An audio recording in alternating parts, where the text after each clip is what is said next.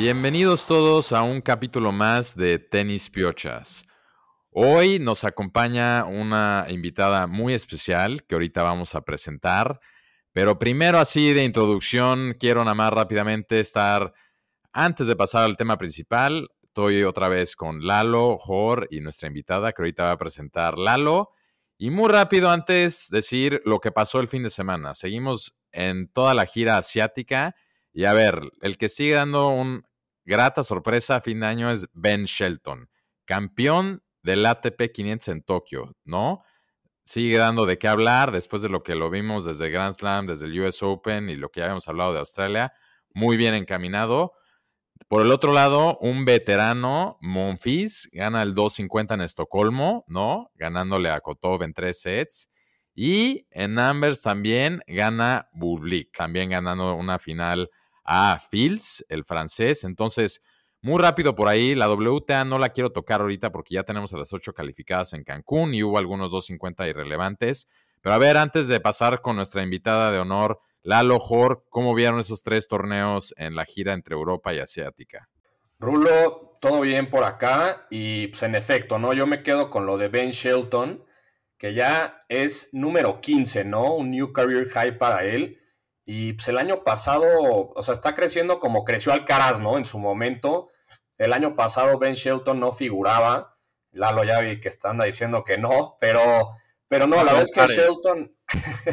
no, la vez que Shelton el año pasado pues, estaba arriba de los 200, yo creo, y ha ido creciendo, tuvo un muy buen US Open y ahorita por fin ya pudo ganar su primer torneo sorpresivamente, ¿no? A mí me, sorprendió la nota que apenas fue su primer torneo, pero sí es un jugador to keep an eye on porque está creciendo muy, muy cañón, tiene un estilo bastante agresivo con ese saque durísimo y, y un forehand letal y le gana, pues no a cualquier rival, ¿no? Le gana a un Karatsev que en su momento también fue muy bueno y en gran nivel también pues, se puede, o sea, le puede ganar a quien sea, ¿no? Pero la verdad es que muy, muy bien por Shelton y también ahí, nada más para acabar con el tema de Shelton, cuatro gringos en el top ten, ¿no? Y el, esto no pasa desde 1997, donde estaban Sampras, Chang, Agassi, Jim Courier y Todd Martin, ¿no? Y ahorita están Fritz, Tommy Paul, Tiafoe y ahora Shelton. Entonces, muy bien por el tenis gringo. Y bueno, pues yo me quedo con eso de Shelton, pero pasemos a, otro lado con Gael Monfils, Lalo. ¿Cómo lo viste y cómo estás, güey? Rulo, Jor, buenas tardes. Estoy muy bien. Y aquí, pues con, muy feliz de que Monfils pudo levantar otro título, ya su doceavo de su carrera. Recordemos que tiene 32 años y todo lo contrario a Shelton, ya va casi de salida Sabemos que cuando está bien físicamente es, es, puede ser todavía un poco peligroso, pero sin duda uno de los grandes showmans que hay en el tour. Entonces, muy bien por él. Ahí estaba también su esposa Svitolina apoyándolo y estuvo a punto de perder, pero saca un muy buen partido a tres sets y con este resultado va a regresar al, al top 100. Pero fuera de esas noticias, como ya lo dijo Rulo, hoy tenemos un capítulo bastante especial. Hace un rato no teníamos un invitado, no sé si porque luego Rulo pues no le gusta tanto y se siente un poco invadido. Pero sí, hoy tenemos una invitada muy especial a la cual llevamos persiguiendo un rato y que así como nosotros vive y respira tenis, ¿no? Mariana Ochoa, orgullosa yucateca, conocida en las redes sociales como arroba hablamos de tenis y es una apasionada nutrióloga que decidió compartir su amor por el tenis a través de TikTok. Aunque dejó de jugar tenis antes de entrar a la universidad, su fascinación por este deporte la ha acompañado desde una temprana edad y, empezó a jugar desde los 9 o 10 años. Y ahorita Mariana se ha convertido en una sensación en TikTok en un tiempo sorprendentemente corto, justo después del torneo de Wimbledon y logrando un crecimiento impresionante en tan solo un par de meses. Su cuenta es un espacio donde comparte muchísimo contenido de manera divertida y dinámica lo relacionado con el deporte, noticias, resultados e información fuera de cancha. Y no está de más decir que ya tiene casi 14 mil followers y más de 300 mil likes. Entonces, mucha pasión le has metido a este gran proyecto, Mariana, y nos hace muy felices tenerte por aquí el día de hoy. ¿Cómo estás? Veo que no traes la gorra, pero ¿cómo vas? ¿Cómo estás aquí? Hola Lalo, Raúl y Jor, ¿cómo están? Gracias por invitarme. Todo muy bien, la verdad es que estoy muy agradecida con ustedes por compartir este espacio conmigo, igual fanáticos del tenis que he tenido la oportunidad ya de escucharlos en muchas ocasiones y me encanta su podcast, así que ahora sí, a platicar un poco sobre nuestra pasión que es el tenis. Mariana, gracias otra vez por estar aquí. Estábamos platicando un poquito ahorita fuera del aire y también Lalo lo dijo en tu presentación, pero creo que le interesa a toda la gente que nos escucha aprender un poco, ¿no? ¿Qué te llevó un poquito a decir como quiero compartir, ¿no? El contenido que sé y la pasión que tengo al tenis y sobre todo enfocándolo en TikTok, donde como dijo Lalo, rápidamente has explotado, ¿no? 13 mil seguidores, 300 mil likes. Ya quisiéramos aquí, donde luego nos estamos muriendo de hambre, mandándole a nuestras abuelas a que por favor le den like al podcast. Cuéntanos un poquito de dónde salió eso y cómo estás así rompiéndola por ahí. Pues desde que terminó Wimbledon, yo como que quería comentar el torneo con alguien y nunca encontraba con quién. Subía stories a Instagram, pero a la gente que me sigue, pues realmente son mis amigos, gente conocida, gente que no le interesa. Entonces dije, pues voy a hacer un TikTok donde realmente son videos que le llega a gente de todo el mundo y todos tienen el espacio de comentar, de mandarme mensajes, y entonces así fue creando una comunidad que la verdad, como dicen ustedes, ha crecido de manera impresionante. No sé en qué momento me desperté y había 13 mil seguidores y 300 mil likes. Igual creé un canal de difusión en, en Instagram y también ha crecido muchísimo, tiene 200 miembros y ahí también comentamos. Entonces, pues así de esta manera se fue, se fue dando, ¿no? Más que nada el encontrar con quién comentar el tenis, porque veo que hay gente muy apasionada, sobre todo en otras partes del mundo también. Sí, de acuerdo. La verdad es que muchas felicidades, Mariana, por, por tu gran crecimiento. Ya quisiéramos nosotros, así que te vamos a aprender seguramente varias cosas. Pero si les parece bien, metámonos al tema principal. Ahí subiste un TikTok, Mariana, que te invitamos al podcast y que te pusieran pues, preguntas, ¿no? La verdad es que hubieron varios temas, pero nosotros nos quedamos con uno en particular que está ahorita muy, pues, muy caliente el tema, que es todo el tema de la WTA con la ATP, ¿no? La posible consolidación y, merger que pueda haber entre, entre ellos. Eh, no sé, o sea, ¿tú qué opinas al respecto? No sé cómo has visto también un poco la WTA en estos últimos semanas, meses, etcétera? Pues yo personalmente creo que eh, de alguna manera tiene razón el, el, presidente de la Federación de Kazajistán, ya que como sabemos hace 10 años el tenis femenil era mucho más llamativo cuando estaba Serena Williams, Sharapova, Ivanovic y grandes tenistas, y en la nueva generación ha ido bajando de alguna manera y eso ha bajado por lo tanto las ventas, el interés del público pero pues realmente ahora sí que eso de fusionar con la ATP, no sé qué tan bueno sea. Siento que hay que separar el, tanto el de hombres como el de mujeres, pero pues ahora sí que ustedes díganme qué opinan. Sí, a ver, para poner un poquito esto en, en contexto, hace un par de días salió una persona de la Federación de Tenis de Kazajstán a decir que la WTA estaba en serios problemas financieros y que probablemente no faltaba mucho tiempo para quebrar.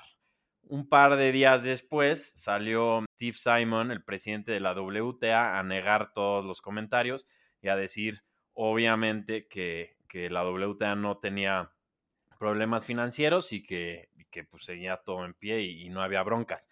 No es la primera vez que se habla de esto, sabemos que la WTA le ha costado tener patrocinadores, le ha costado expandirse. Ahorita como que están regresando un poco más las estrellas, pero después de las Williams, después de las Sharapovas, después de grandes, grandes atletas que tuvieron, sobre todo, no solo buenas dentro de la cancha, sino en temas de publicidad eran gigantescos.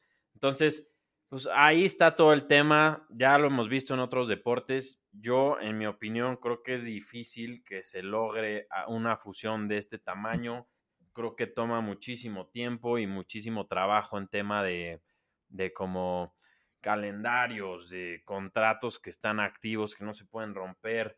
Creo también que la ATP ahorita no necesitaría del poder de la WTA para lograr muchas más cosas, sino es más un tema de que la WTA le serviría muchísimo pues agarrarse del power que trae la ATP ahorita. Entonces no sé qué, qué opinas tú, Rulo, sobre todo este dilema y este desmadre que se armó. Pues a ver, lo hemos venido, creo que va muy bien con dos temas que hemos como comentado mucho en los últimos meses, que es la WTA ahorita está teniendo un muy buen boom, ¿no? Como que después de la era de Serena, que de hecho Mariana te preguntaron, también vimos los comentarios en TikTok, que quién era la siguiente Serena.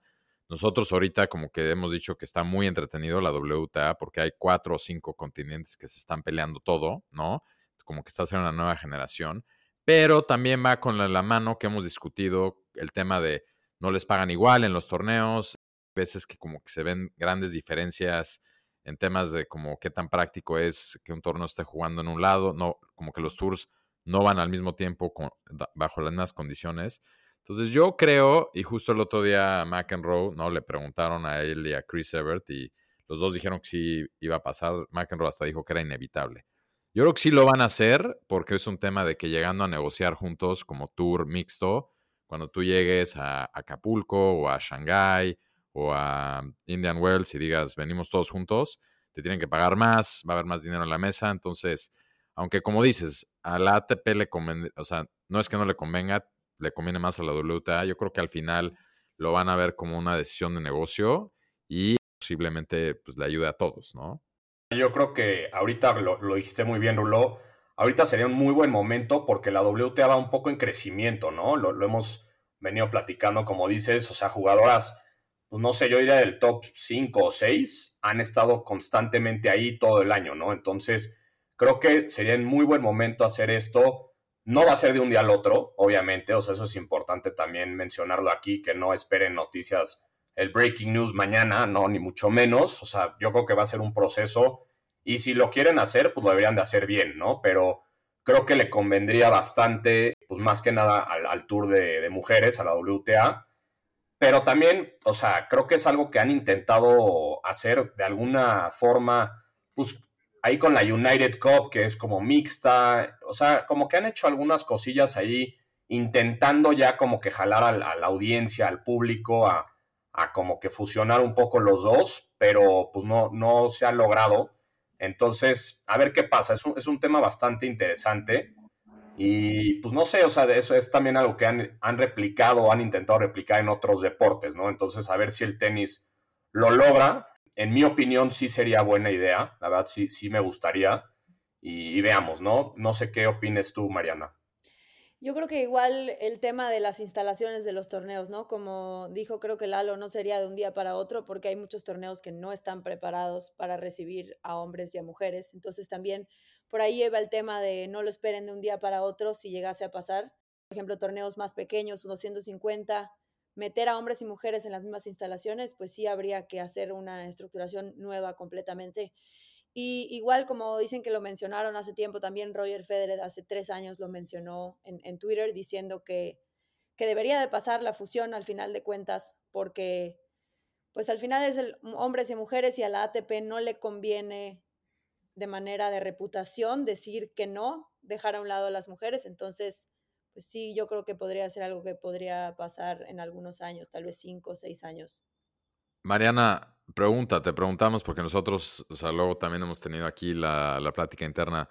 Tú como aficionada y todo, por lo general, tus hábitos de ver el tenis, ¿ves igual? O sea, quitando los Grand Slams o hasta también los Grand Slams, ves igual el tenis femenil que el tenis masculino, te gusta ver, o sea, consumes más uno o el otro y o en general cómo es un poquito cómo ves tú, o sea, qué te gusta como consumir.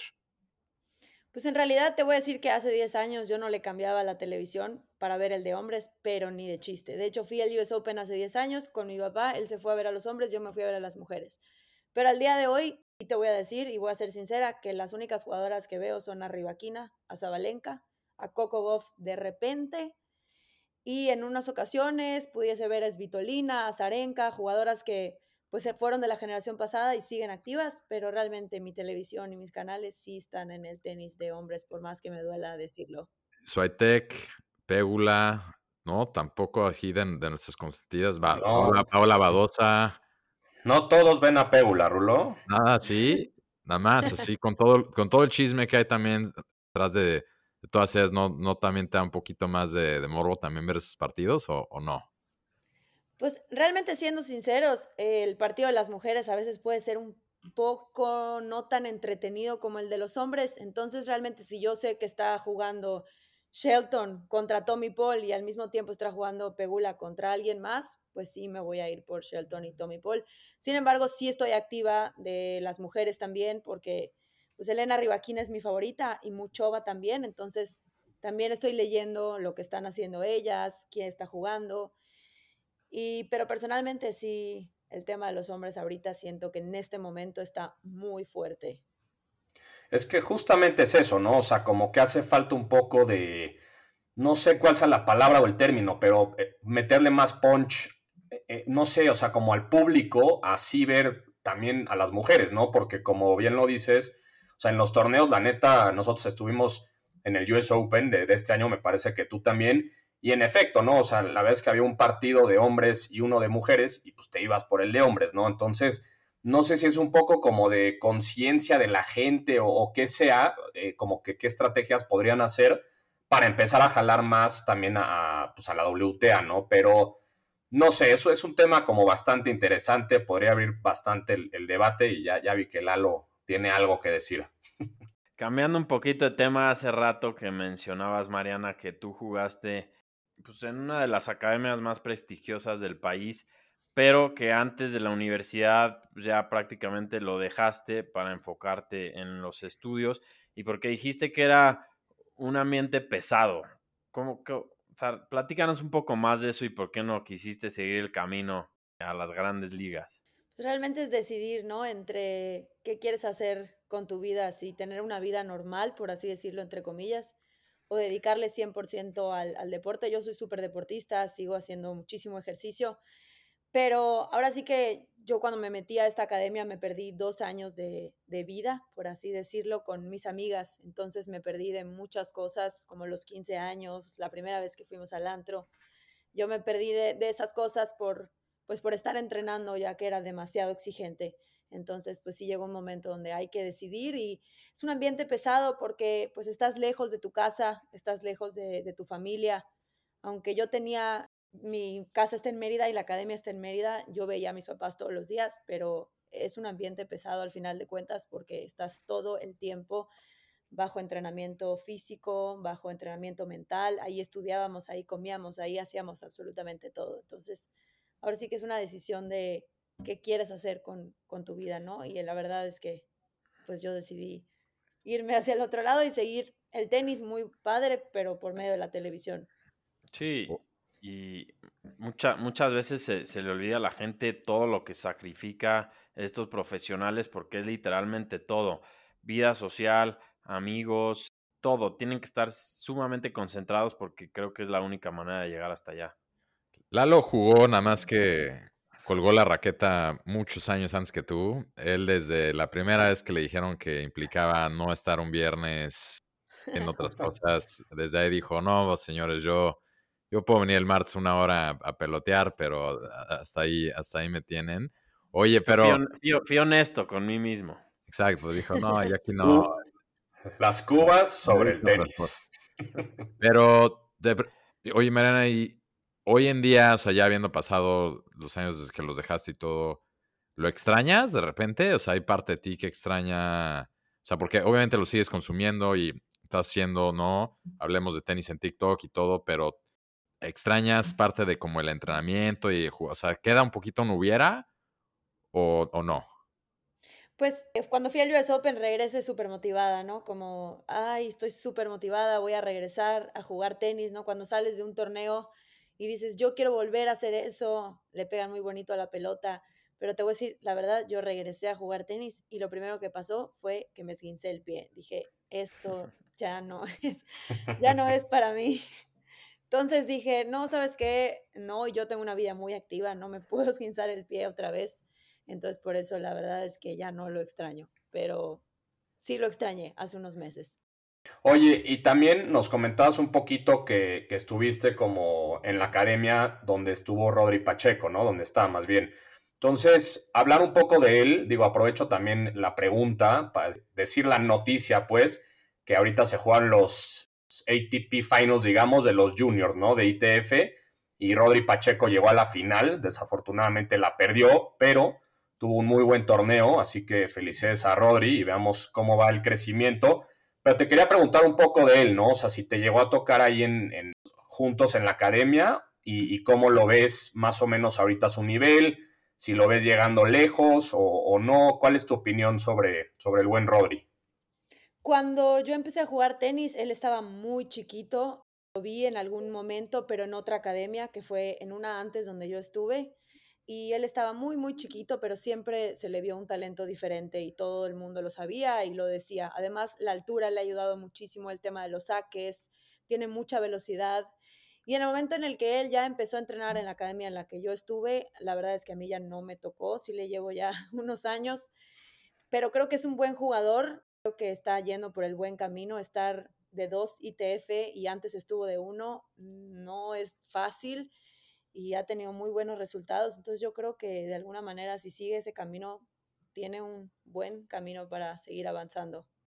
Como que ahorita México como país, ¿no? Aparte de todo lo de Rodrigo y todo que estamos también dando seguimiento, también se está poniendo un poco pues, en el mapa, ¿no? De los torneos. Nosotros llevamos diciendo, ya se hizo lo de Guadalajara cuando fueron las, las finales el año pasado, ¿no? Sin querer queriendo porque no se pudo en China.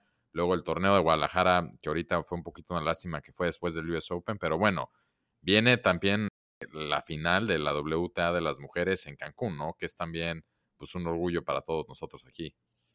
Sí, creo que la organización de, de México en el tenis, que es Guadalajara, Mérida, que fue el febrero, y ahorita Cancún lo están haciendo muy bien, están, las instalaciones están muy buenas. El de Guadalajara yo tuve la oportunidad de ir y fue un excelente torneo. Además, Sí tuvimos las malas noticias de la baja de grandes jugadoras, lamentablemente, pero como ustedes dicen, no, lástima que fue después del US Open, pero aún así fue un excelente torneo, hubieron muy buenos partidos, por ejemplo el de Caro García contra María Zacari, el marcador no fue muy bueno, fue fácil para Zacari, pero eso no le quitó que fue un buen partido entre jugadoras del, del top ten. Entonces, la verdad es que sí, Guadalajara estuvo muy padre y Mérida también, así que veamos qué tal Cancún. El domingo voy a estar por ahí.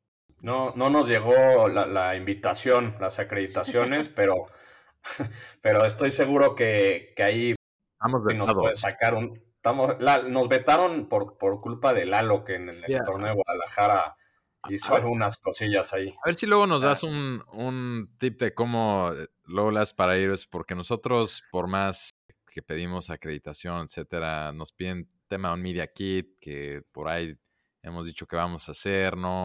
Pues sí, porque no nos quieren luego ahí presencial algún, algunos de los organizadores de estos torneos. No, no nos quieren porque nosotros criticamos objetivamente las cosas que vemos. Exacto. Ya en otro episodio que hablamos con Paco Tarazona, nos acabamos a la federación, que estamos vetados de todo tipo de torneo de Copa Davis. Pero bueno, ahí vamos poco a poco y mientras tanto vamos a tener que comprar boletos, ni modo. Y como no pagamos, pues tampoco nos, tampoco nos dejan entrar. Pero bueno, es, es donde estamos ahorita. Ya, eso ya se en el próximo año de nuestras resoluciones del 2024. Segurísimo que sí lo logran. Oye, Mariana, sabemos, o bueno, me dijo Jor que tu jugador favorito es Casper Rudd. Yo supondría que es 100% por el tema físico y no por el nivel tenístico. ¿Es correcto o no? No, es incorrecto. No sabes cuántos comentarios me caen en TikTok. No sé si vieron mi pastel de cumpleaños de Casper. Eh, realmente a mí me gusta mucho su estilo de juego. Creo que es un jugador que tiene un estilo muy bonito, una actitud especial. obviamente sí, el tema físico también influye, pero la verdad es que se me hace un jugador con buena actitud, con muchísima educación. Ustedes lo pueden ver lo han visto, supongo, en las finales, ¿no? Una actitud completamente diferente a, por ejemplo, Ben Shelton, por respeto a Djokovic y algo que me llamó mucho la atención, ¿no? Es cuando Casper juega contra Djokovic, cómo lo respeta a comparación de cuando Shelton juega jugó contra Djokovic. No sentí nada de respeto, entonces eso es algo que admiro mucho de Casper. Sabe quién es quién y lo respeta mucho. Pero no sé, Mariana, aquí yo sí estoy un poco en desacuerdo porque entiendo el respeto fuera de la cancha, pero dentro de la cancha, justo yo siento que muchos de estos jugadores, y le admiré eso a Shelton, que mucha gente se lo criticó, y Djokovic al final obviamente le colgó el teléfono, ¿no? Pero la única manera de ganarles es si no los respetas, ¿no? Y bueno, eso es lo que yo llego a pensar a veces y siento que Federer, ¿no? Que yo también siempre apoyé hasta morir, lo seguiré apoyando. Muchos años de que dominó también en ciertas épocas de su carrera era porque también el respeto y el aura que llegaban a tener, porque pues los ven medio como inmortales, ¿no? Y sí tienen mucho respeto y todo, pero más, la, la verdad es que muchas veces cuando les ganan es porque, pues, alguien como Warwinka, etcétera, siento que es porque salen a, a pensar, no pensar en quién tiene enfrente. Y como dices, sí le admiro eso a Casper Ruth, pero yo presencié esa final aquí el año pasado contra Alcaraz al final y lo vi como demasiado pasivo para la ocasión, como que no lo vi, ¿no? Digamos, Alcaraz luego, se vio que era una final de Grand Slam, no dudó.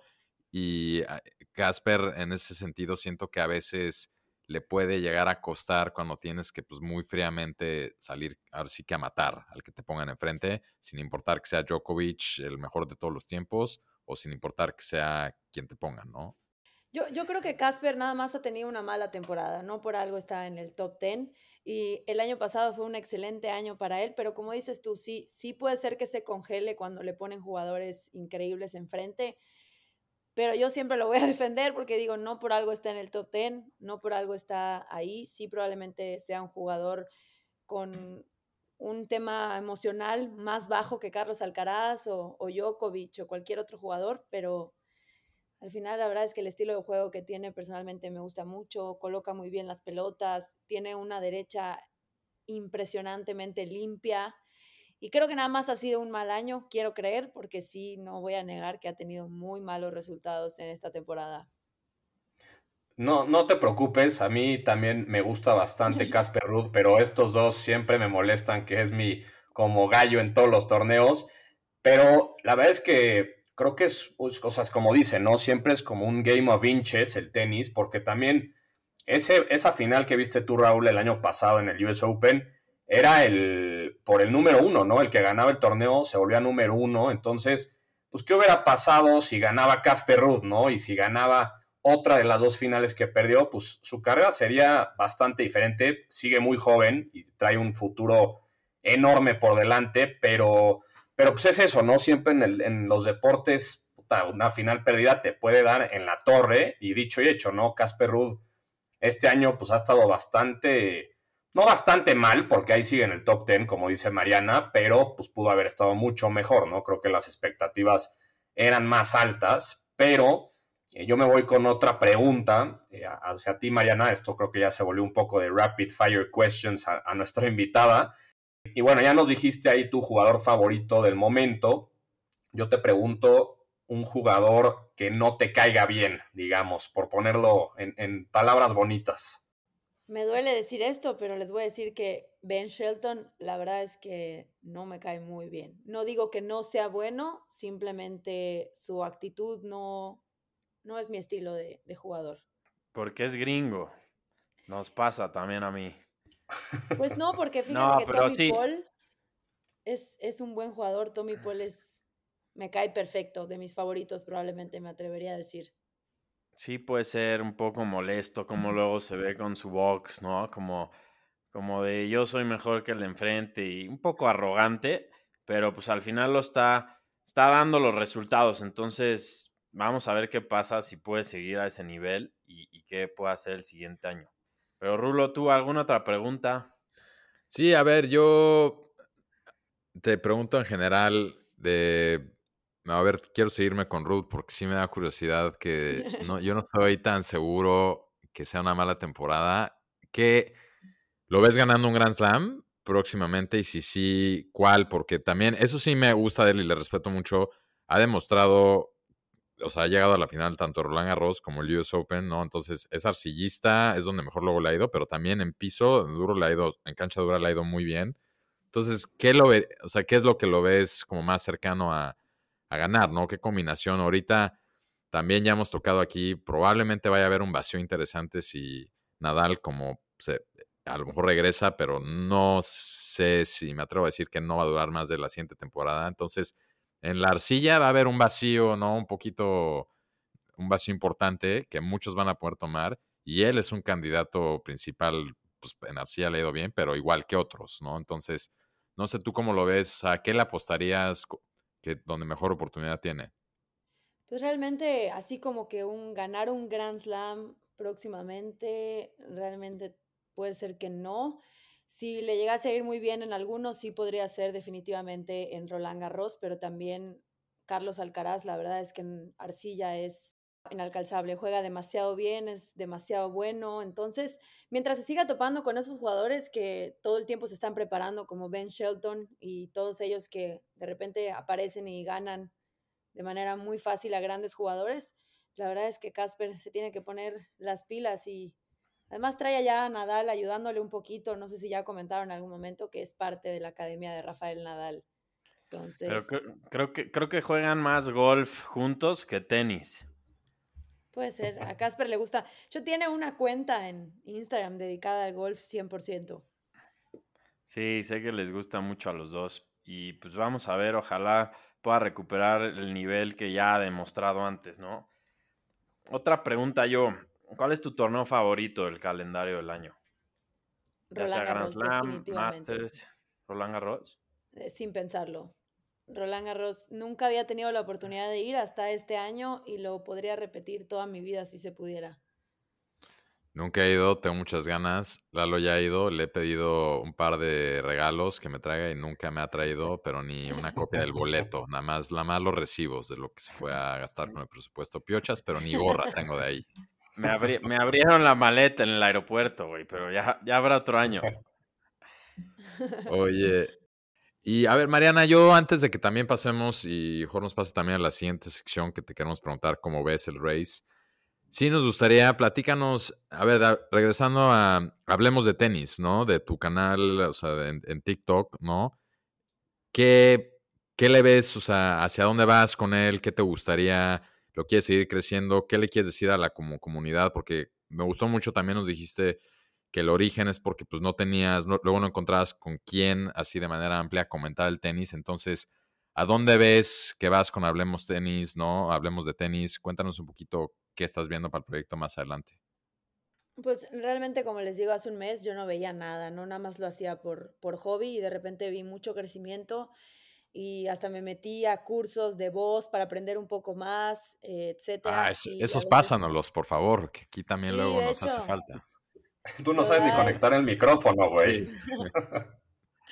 Sí. se los voy a pasar, es un buen curso, es dedicado 100% al fútbol. Obviamente yo el tema de fútbol no tengo idea, pero en el tema de la voz y todo eso, entonces me empecé a involucrar un poco más y se me han abierto muchas puertas y la verdad es que mi objetivo en algún momento sería cubrir ciertos eventos para la creación de contenido, puede ser. Me gustan mucho las entrevistas divertidas con los jugadores, preguntarle cosas fuera de la cancha, al chisme, a todo el mundo le interesa el chisme. Entonces, a todos nos encanta el chisme aquí también. Interactuar un poco más con, con ellos, creo que si sigue creciendo, yo creo que se va a dar. Esperemos. Sin duda se va a dar. Oye, y ahorita pensando que TikTok es una plataforma con mucha gente joven, nosotros somos más Team Federer, luego llegó Team Nadal. Luego como que nunca llegó Tim Djokovic. Y ahora, ¿a quién más le va la gente que te sigue? O sea, ¿son más como de Alcaraz o a, quién siguen mucho más de jugadores? Son muy defensores de Djokovic. Cuidado y pones un mal comentario de, de Novak Djokovic. En el tema de Carlos Alcaraz, sí he visto que hay fans, pero no como se esperaría que haya. La verdad es que la mayoría de los que me siguen, como son de Latinoamérica, son Nico Yarri 100%. Todo es Nico Yarri. Ajá, cuidado y dices algo mal de Nico Yarri. Pero creo que va un poco más por Nico Yarri, Carlos Alcaraz tal vez sí, pero no lo defienden tanto. Definitivamente el tema de Novak Djokovic ahorita está, se agarran a, pleitos en los comentarios. Pues bueno, si les parece bien, voy a dar los top 10 actuales y te la paso a ti, Lalo, para que nos digas cómo va el el race y hablemos un poquito de eso, ¿no? Me voy primero con el de mujeres, que ya está a la vuelta de la esquina Cancún, que sí se movió un poco ahí el ranking. Número uno, Zabalenka, dos, Iga Swiatek, tres, Coco Gauff, cuatro, Rivaquina, cinco, Pégula, 6 Bondrousova, 7 Ons Jover, 8 Mushova, 9 Sakari y 10 Krejcikova, ¿no? Y por el lado de hombres, número 1 Djokovic, 2 Alcaraz, 3 Medvedev, 4 Sinner, 5 Rublev, 6 Holger Run, 7 Tsitsipas, 8 Casper Ruud, 9 Taylor Fritz, que sube un puesto, y 10 Zverev, ¿no? Que baja un puesto. Ahí me clavo con los últimos, ¿no, Lalo? Que pues están peleando el último spot del race, ¿no? Sí, recordemos que ya están calificados Djokovic, Alcaraz, Medvedev y Sinner. Rublev está a punto y los últimos tres lugares se lo están peleando. Va en número 6 Tsitsipas, número 7 Zverev y número 8 Holger Run. Con, todavía con vida, dependiendo a resultados, está Fritz, está Rud, Sturkax, está Tommy Paul, ya difícil, Alex de Minaur y Ben Shelton, pero todavía con matemáticamente posibilidades. No sé cómo lo vean ustedes, yo creo que ya no se va a mover, se va a quedar con Tizipas, Berev y Run al final, aunque no llegan en el mejor nivel, sobre todo Tizipas y Run, creo que puede ser un muy buen torneo para reivindicarse esos dos. Pues estamos viendo ahorita, no sé si no nos vamos a meter mucho, pero está ahorita Viena y también Basel, ¿no? Buenos draws porque todos están todavía, hay posibilidades de que se muevan, entonces todos están, ahora sí es como dicen, ratas antes de que se hunda el barco, ¿no? Tratando de agarrar los puntos, los más puntos posibles. Están pagando los platos rotos Casper Ruth, entre Esveré por su regreso porque todavía están viendo cómo hacerle. Y pues bueno, ¿no? De ahí, o sea, ya vimos que en Basel están Run, Ruth, Fritz, en Viena están Medvedev, Sinner, Tsitsipas, ¿no? Entonces, y de ahí todavía se van a ir a París. Entonces, Mariana, este te están, son torneos que también estás siguiendo tú ahorita. ¿Tienes alguno, aparte de Ruth, obviamente, que quieras ver calificar, ¿no? En la final de Turín. La verdad, a mí me encantaría ver calificar a, a Rune. Aunque es un jugador que no le ha estado yendo muy bien, yo emocionalmente, no sé, lo veo muy caído y quiero, quiero que suba su actitud calificando a las finals, sobre todo porque ya tiene nuevo entrenador y está motivado y debe de ser difícil de repente lesionarte y bajar de una manera impresionante. Entonces, me encantaría que calificara él también. Tsitsipas veo que está luchando, ahí va, ahí va, está luchando en el torneo. Se te iluminaron los ojos, Rulo. Tsitsipas está luchando en el amor, en los torneos, no sé, yo lo vi volver a perder el, el sábado, la verdad, digo, contra Fields, que jugó muy bien, pero no, no le veo respuestas. O sea, no, no sé, ahí luchando a, mejorar ese revés, porque la verdad. Pero eso te invitamos otro día a hacer un análisis de fondo, porque como Tizipas y, y Run, nosotros lo que hemos venido comentando es que todos se han metido el pie entre sí mismos, que por eso hay posibilidad de que todavía puedan seguir calificando, incluso alguien como Zverev, que tiene todavía chances remotos con todo y que está recuperándose de la lesión del año pasado, ¿no? Sí, y si no mal recuerdo, a ver, Run el año pasado cerró, fue el que mejor cerró el año con el título de París y, creo que se metió al top 10 ahí. Luego, Tizipas, si no mal recuerdo, también ya ganó los ATP Finals y Esverev también. Entonces son jugadores que se les da bien el fin de año, se les da bien las condiciones rápidas de ese torneo. Y Rune, pues ha mostrado que tiene un buen récord contra los top 10. Entonces, ojalá yo también creo que estaría muy bueno que se califiquen ellos y que ya se den en la madre entre esos ocho. Va a ser un, buen cierre de, año, la verdad. Pero bueno, pues Mariana, muchísimas gracias por, por venir aquí con nosotros. Eh, platícale a, la gente que nos escucha, digo, ya lo mencionó Rulo, pero igual menciónalo tú, dónde te pueden escuchar, nombre de, de, tu cuenta en TikTok, etcétera, para, igual vamos a poner en el, en el description del episodio para que todos sepan, pero igual te, cedo la palabra, Mariana, para que nos platiques. No, gracias a ustedes por invitarme a este espacio. En TikTok me pueden encontrar como Hablemos de Tenis. Y bueno, tengo mi Instagram personal que es MarianaOS7 y sí he estado subiendo un poco más contenido tenístico, pero definitivamente está enfocado 100% al TikTok. Pues felicidades por todo lo que has logrado en este corto tiempo en tus canales, Mariana.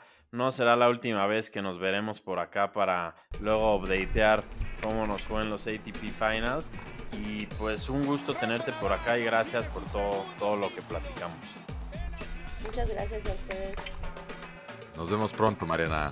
Mil gracias. Un abrazo a todos. Gracias.